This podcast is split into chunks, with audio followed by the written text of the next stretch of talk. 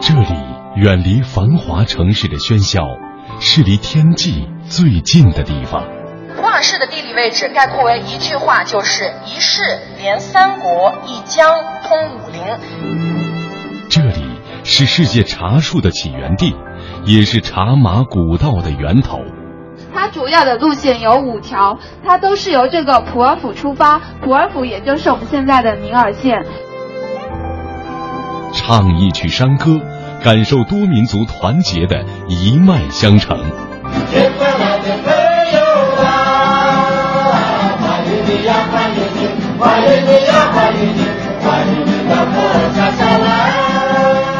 冲一杯普洱，品味一段散发着沉香的岁月。哪一个地段的茶叶品质比较好？那这个地段呢，我可能就要专门用来制作贡茶，送到皇宫里面去的。魅力中国，曼妙普洱，美丽家园正在播出。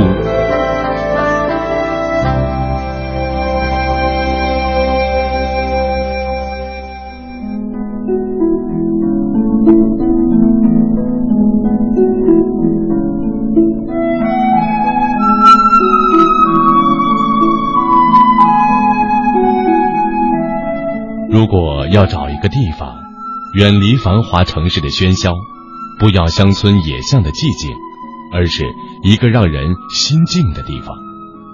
在去过的城市里，唯独普洱让我着迷。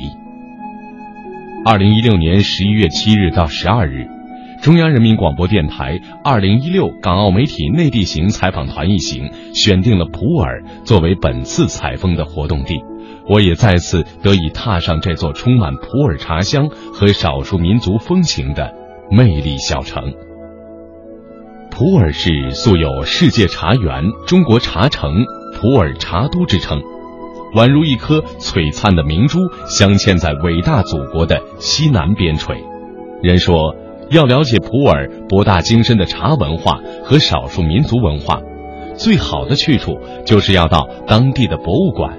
或许这样，你才能更加了解这座城市的过往。带着难以言表的兴奋和好奇，我和媒体同行们走进了这里。好了，尊敬的各位来宾，大家早上好，欢迎各位莅临普洱市博物馆参观。我是本馆的讲解员，我叫李一阳，很高兴能给大家做讲解。在进入展厅参观之前，就我馆的基本情况给大家做一个简单的介绍。普洱市博物馆是始建于2007年，于2011年10月10日正式对外免费开放。我馆的特色展览有一楼的民族文化展和二楼的普洱茶文化展。那介绍就做到这儿，接下来请大家随我步入展厅参观，来这边请。普洱市博物馆总建筑面积一万多平方米，其中展厅面积六千五百平方米，拥有藏品一万三千四百七十二件。展厅共分为两个部分，一楼主要展示普洱市二十六种民族文化，主要展出十四种世居少数民族的历史风俗和民族文物。二楼是普洱茶文化专题展厅，也是目前中国最大、最全面的普洱茶文化博物馆。好，下面我们来看普洱市的板块示意图。现在我们看到的这幅地图就是普洱市的板块示意图。普洱市呢辖一区九县，我们现在所处的位置就是思茅区啊，就是我所指的这里思茅区。普洱市位于云南省的西南部，辖一区九县，国土面积有四点五万平方公里。全市的总人口呢有二百五十八万人，其中少数民族人口占到了百分之六十以上啊。可以说我们普洱市的少数民族人口呢非常的多，汉族呢人口较少。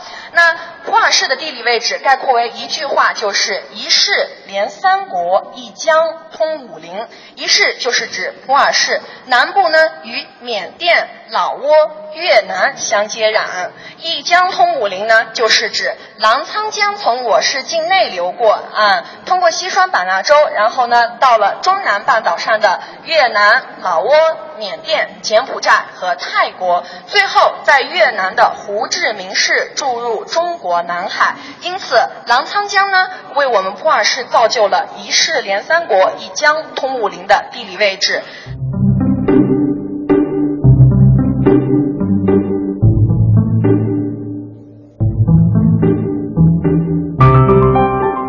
普洱是边疆少数民族地区，在长期的历史发展进程中。丰富多元的民族文化资源成就了如今普洱独具魅力的民族文化财富。我们探访的第一站就从普洱的多元民族文化开始。现在我们来到的就是民族厅。民族厅为大家讲出的是普洱市的十四个世居民族。什么是世居民族啊？就是世世代代生活在普洱的民族。第一个要为大家介绍的是傣族。傣族起源于古代的百越族群，历史悠久，文化底蕴深厚。他们主要居住在普洱市的孟连县、江城县以及景谷县，人口约有十五万人。同时，傣族全民信仰南传上座部佛教，这尊就是他们所信仰的佛祖释迦牟尼。他是成佛以后才被人称为释迦牟尼的，人们呢也尊称他为佛陀，意思是大彻大悟的人。那其实普洱呢也是佛教文化的集散点和交汇点。南传上座部佛教到了普洱呢就不再往北发展，而汉传佛教、藏传佛教到了普洱呢也不再往南发展了，所以普洱恰巧是佛教文化的交汇点和分界点。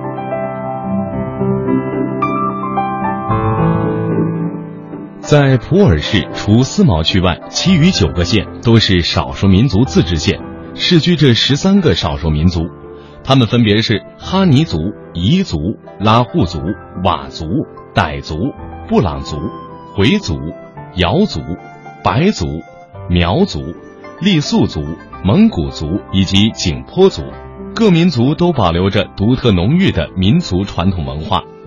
走进普洱，你会发现走进了一个巨大的民族风情园，园中村村寨寨都有故事，一人一物皆是风景，一衣一貌皆关历史。好，接下来请大家看这边。在这边的展柜里，为大家展出的就是傣族的一些传统乐器。中间这个呢，就是最富有特色的乐器了，叫做象脚鼓。它是因形似象腿而得名的，在傣族节庆活动中呢，也是最常见到的一种乐器。后面这张照片就是傣族人民跳起白象舞，在敲象脚鼓时的一个场景了。好，下面大家这边看，在这边的展柜里，为大家展出的就是傣族的一些祭祀用品。有开光盒、供桌，这是一套完整的纳福器具。在这边的开光盒上，我们看到的上面呢有一个八卦图案，那这恰巧呢也是中原的道家文化与我们少数民族文化相融合的一个表现。好，下面我们来看傣族的一些节庆。傣族最著名的节日就是泼水节了，在这边的图板和灯箱所展示的，则是我们普洱当地的傣族会过的另外一个节日，叫做神鱼节。神鱼节呢是选在每年四月十日至十三日，在孟连县的纳云古镇呢都会举行这样一个万人捉神鱼的活动。在古代，这一天也是为了纪念佛祖派神鱼来改善傣家人生活的节日。那在这一天，大家看到了，都会下到这条南耒河当中去，谁要是捉到最大最好的那条鱼呢，就代表来年能够有好运气。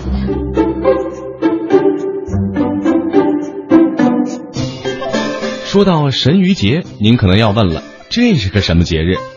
传说在很久以前，佛祖派神鱼到孟连送谷种，途中不慎被魔鬼捉住了，并拿去用火烧烤，身体呢被烤得卷了起来，一只眼睛也凸出来了。这时呢，神鱼突然想起了送谷种的使命，并拼命逃出了魔掌，跃入了河中，把谷种呢送到了孟连。至今啊，神鱼身上还留着被火烤过的痕迹，双眼发白，一只眼珠往外突出，尾巴也卷了起来。有了谷种，孟连的人民生活啊有了很大的改善，但是呢还不尽善尽美。接着，佛祖又派神鱼和蕨菜结伴来到孟连。丰富了孟连人民的生活。就这样，为了接受佛祖的恩赐，一到每年的四月，人们呢就尽情的捕捞、捉鱼狂欢。神鱼节就这样一代一代的流传下来了。在古时，神鱼节是老百姓最开心的日子，因为这一天是土司准许在禁渔的河道里捕捞的日子。于是，神鱼节也就成了孟连县最热闹的一个节日了。好，下面我们来看这边这幅照片。这张照片拍摄于景谷梦卧佛寺的塔包树，它也是我们全国第七批重点文物保护单位。它的形成过程是先有佛塔，后有这棵菩提树。传说是一只小鸟衔着菩提树的种子到塔中休息后留下的，经过了漫长的自然演变，就变成我们现在所看到的这样一个自然奇观了。下面我们来了解傣族的传统民居。普洱市的傣族呢，主要是以傣乐支系和傣纳支系为主。傣乐支系呢，就是我们所说的水傣，离水源较近的那支傣族。而这样的房屋建设呢，就是水傣的房屋建设了，即上下两层，也就是我们所说的竹楼啊。那上层主要是住人，下层呢可以堆放杂物、饲养家畜等等。后面这张照片就拍摄于普洱市江城县整董镇，是现今保存最完好的傣族干栏式建筑啊。那同时呢，它也是我们第七批省级文物保护单位。那另外一种呢，就是汉傣结合的民居建筑。这边这张照片呢，就拍摄于景谷县的永平镇。那这种房屋建筑呢，就是一个汉傣结合的民居建筑了。它的这个房屋结构叫穿斗梁木质结构，具有很好的抗震性能。在二零一四年的十月六日，这里发生了一次六点六级的大地震，但是本次地震灾害当中呢，只有一人伤亡。可以说，这样的房屋呢，真的是起到了非常好的抗震性能啊。那现在呢，这里呢也正在恢复重建，已经和往日呢是一样的了。好，下面我们来看这边的这幅图片。这边这边这幅图片呢是景谷大寨的堆奢活动，堆奢呢就相当于傣族的清明节了。那它呢非常环保，不烧纸钱，会把沙子堆成宝塔状，插上国旗和佛花，有两层寓意：一呢是祈求来年五谷丰登，人畜兴旺；二就是悼念家里过世的亲人了。那其实这样的祭祀活动呢。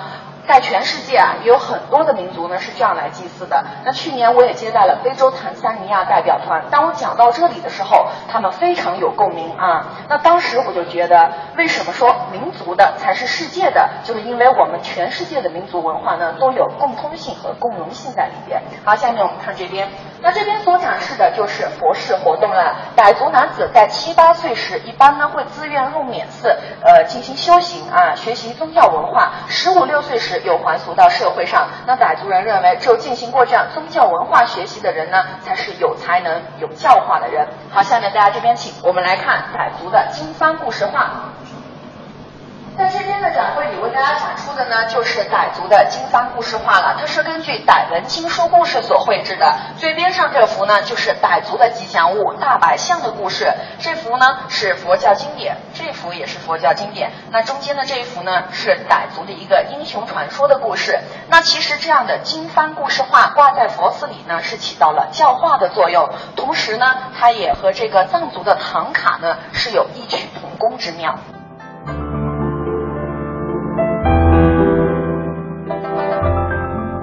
在普洱市的版图当中，少数民族地区也创造了很多唯一，比如澜沧是全国唯一的拉祜族自治县，墨江是全国唯一的哈尼族自治县，而西蒙是全国仅有的两个佤族自治县之一。那么接下来我们就来了解拉祜族到底是一个什么样的民族呢？好，下面呢我们来到的就是拉祜族展区，来各位这边请。拉祜族主要居住在普洱市的澜沧县，同时澜沧县也是全国唯一一个拉祜族自治县。那这边这个大大的葫芦就是拉祜族人的吉祥物了。他们有一部史诗叫《母帕密帕》，在史诗中提到他们的祖先就是从葫芦里走出来的民族，所以拉祜族人把葫芦呢视为了自己的吉祥物。好，下面我们来看他们的生产生活用具。有猎虎的民族之称的拉祜族源于古羌人。是我国古老的民族之一，在拉祜族，人们对葫芦有一种特别的感情，崇拜它，崇拜它，视它为吉祥物、神圣物。去过拉祜族聚居地的人们，或许就能感受到，从人们的服饰上、摆设上都能够看到葫芦的图案。那么，在拉祜族的文化当中，葫芦代表什么呢？拉祜族人为什么崇拜它呢？呃，拉祜族呢是。呃，猎虎的民族，呃，传说我们的祖先是从葫芦里面诞生的，呃，所以我们呢特别崇拜葫芦，葫芦也是我们的吉祥之物。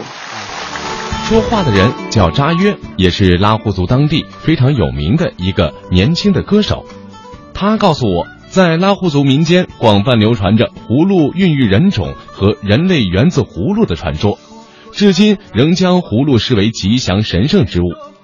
人们喜欢将葫芦籽缝在小孩的衣服或帕子上，而妇女的服装及围巾、包头上也有多彩线绣制的葫芦和葫芦花的图案。拉祜族认为，穿了这种服装，魔鬼呢无法近身，孩子也能够健康成长，妇女能够终年平安。在拉祜族看来，如果姑娘的胸部、腹部和臀部外形与葫芦相似，那么不仅姑娘健康美丽，将来还会多子多女。情人们相互赠送的信物上也绣有葫芦花和葫芦的图案，以此象征爱情的纯洁与神圣。好，下面大家请看这边这张照片。不知道各位有没有听说过我们当地的一首民歌，叫做《快乐拉祜》，大概呢就是拉祜拉祜拉祜哟，就是这样唱的。那这首歌呢，它的作词作曲者呢，就是中间这位叫李纳罗，他是我们当代拉祜族人的青年代表，也是骄傲啊。曾经呢，他被评为了我们普洱市的十大杰出青年，同时也作为十八大代表到了北京啊。那现在我们看到他们所弹奏的乐器呢是吉他，其实吉他是一个西洋乐器，而我。我们的少数民族为什么会弹吉他，就变成了一个啊奇妙的一个可以要解密的事情了啊。那就这是因为当年呢，呃，在越南这边呢是属于法国的殖民地，那法国的传教士呢就来到我们这边传教了。后来呢，他们也把这个吉他呢带了过来啊。所以说，当这个拉祜族人发现啊，吉他呢和他们的音乐啊非常的相通啊。那在澜沧县的诺福乡呢，也有我们当地唯一的一座。郎仓县诺福乡啊，唯一的一座基督教堂啊。那这座基督教堂呢，也呃代表了我们的部分的拉祜族人民呢，他们其实呢也是信仰基督教的啊。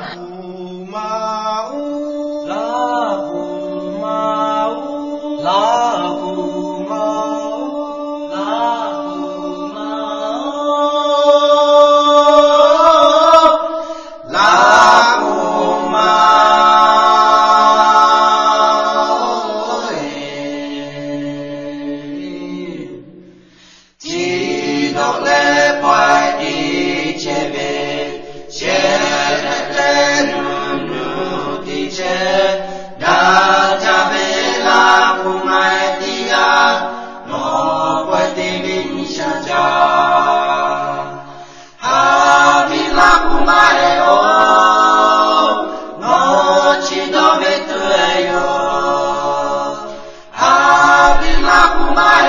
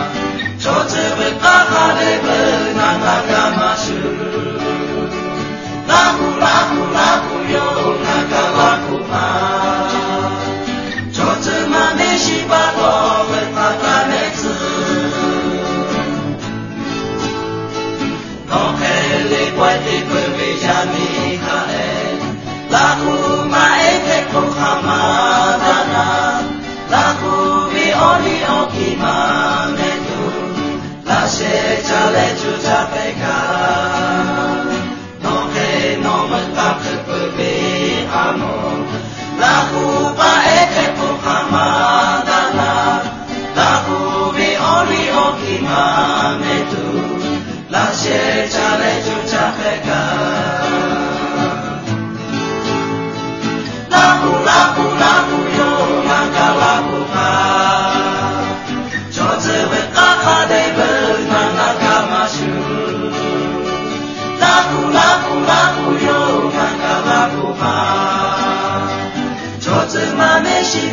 这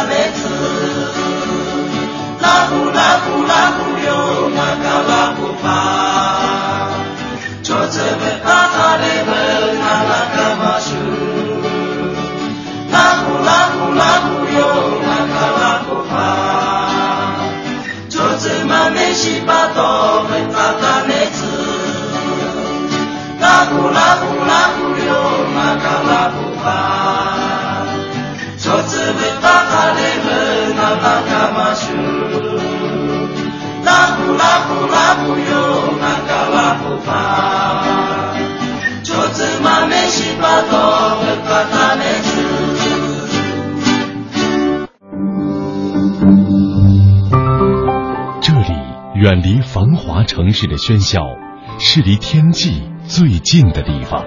普洱市的地理位置概括为一句话，就是一市连三国，一江通武林。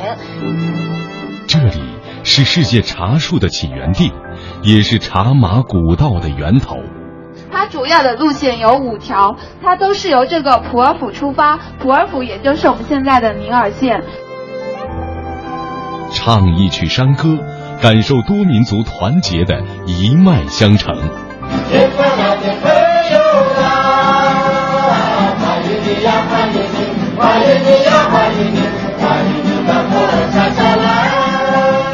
冲一杯普洱，品味一段散发着沉香的岁月。哪一个地段的茶叶品质比较好？那这个地段呢，我可能就要专门用来制作贡茶，送到皇宫里面去的。魅力中国，曼妙普洱，美丽家园正在播出。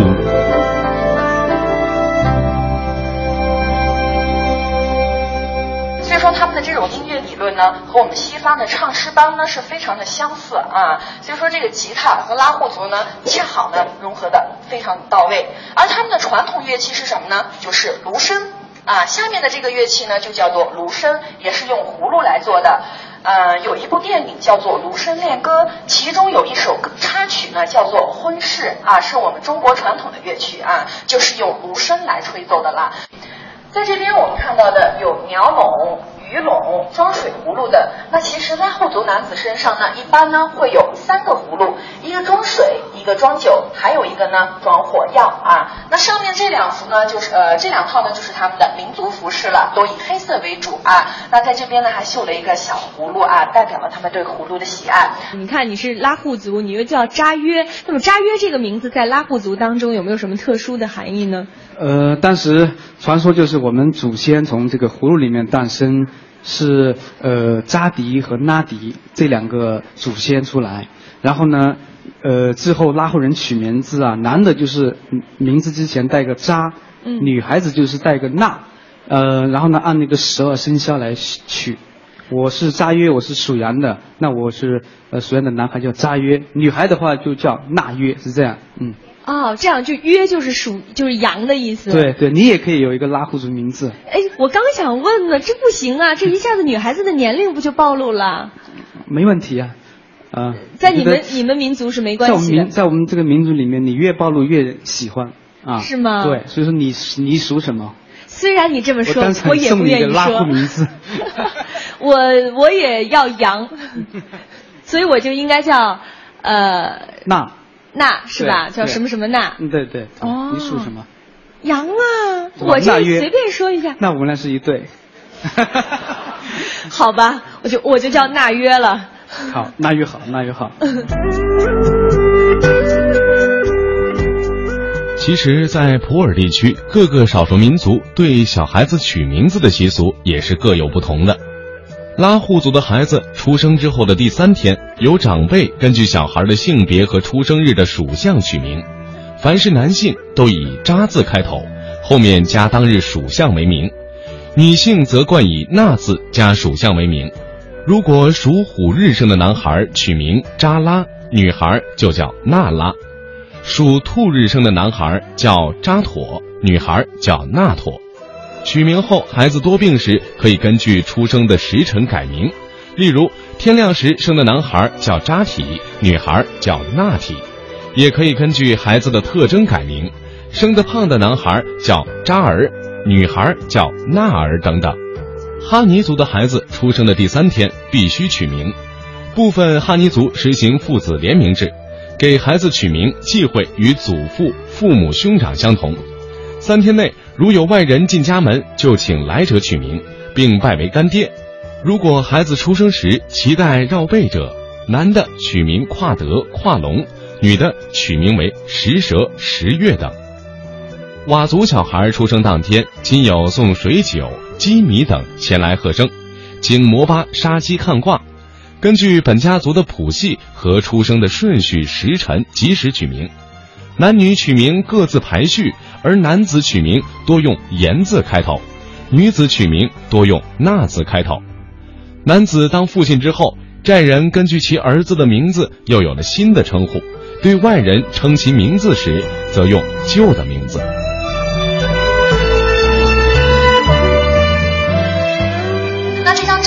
就是我们当地的一位呃非遗传承人正在给小孩子们传授这个芦笙的吹奏技艺了啊。好，关于这个他们的音乐呢，我们就讲到这里。下面我们来看考察，在这里呢，模拟了一个小火塘。考察呢就会在这样的小火塘里面进行了啊。一般呢，茶叶采摘来以后呢，会通过简单的制作啊，然后呢就放到小土罐当中烘烤至焦香，然后再把烧开的水倒入里面，去掉浮沫就可以饮用了。烤茶的口感同普通茶叶相比呢，要更浓艳的多，这样呢就起到了提神醒脑、舒缓疲劳的作用。好，下面大家请看这幅照片。这边的这幅照片呢，就是镇元的普通人制作树皮衣。那我们的展柜里呢，也有真实的树皮衣。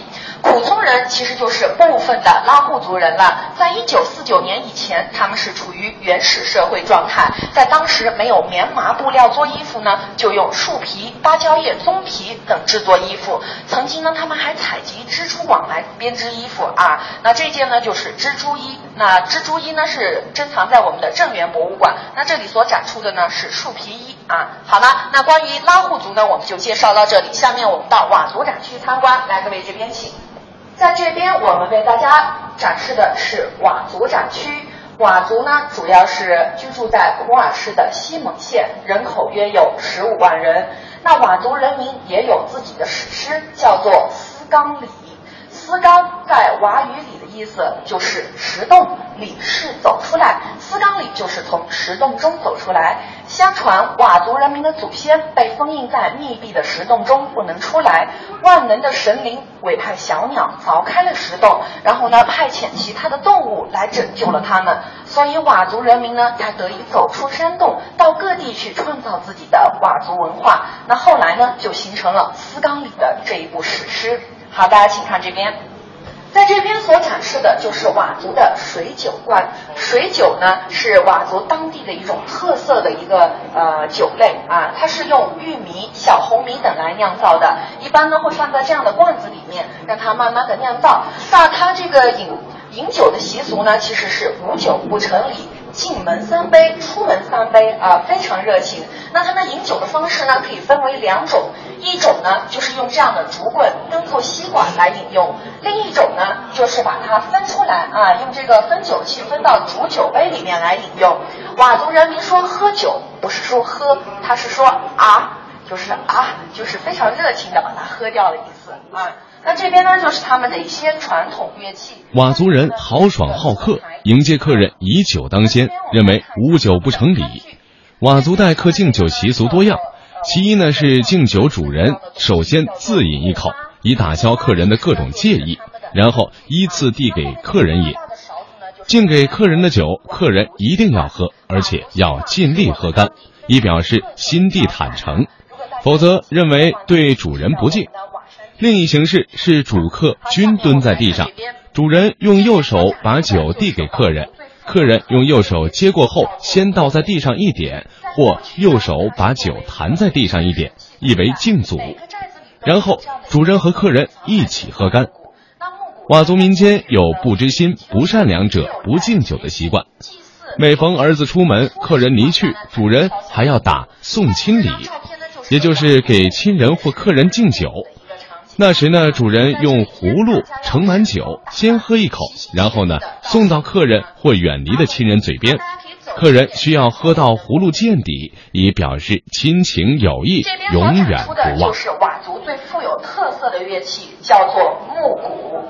在过去呢，它是作为一个通天神器存在，每个寨子里都会有这样的一间木鼓房来存放木鼓。那木鼓呢，在过去不得随意敲响，只有在节庆、祭祀以及特殊的情况下呢，才能敲响木鼓。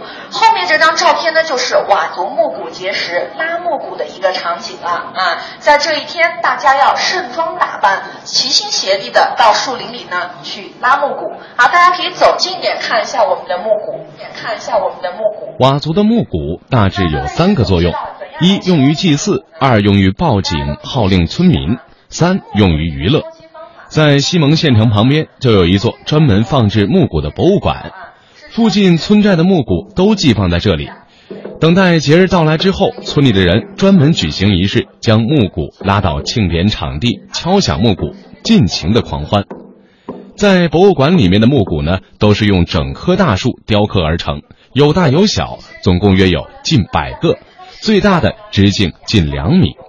在当地围绕着木鼓的盛大活动有拉木鼓、跳木鼓房、祭木鼓等活动。每年的十二月，也就是佤族的格瑞月，是拉木鼓活动的时节，整个过程一般需要十天。在举行这些活动的日子里，佤族。佤族像内地各民族过大年一样，要穿最新最美的衣服，要吃最好的食物，要飙牛、泡水酒、唱歌跳舞、举寨欢乐。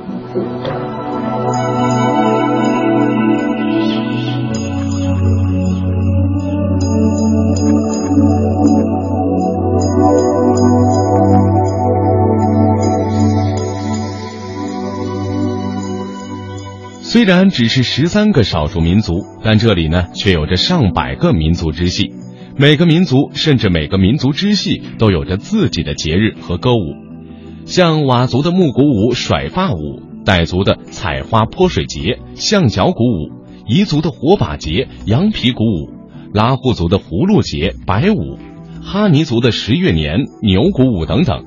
能歌善舞的少数民族为普洱这块土地涂上了浪漫传奇的色彩。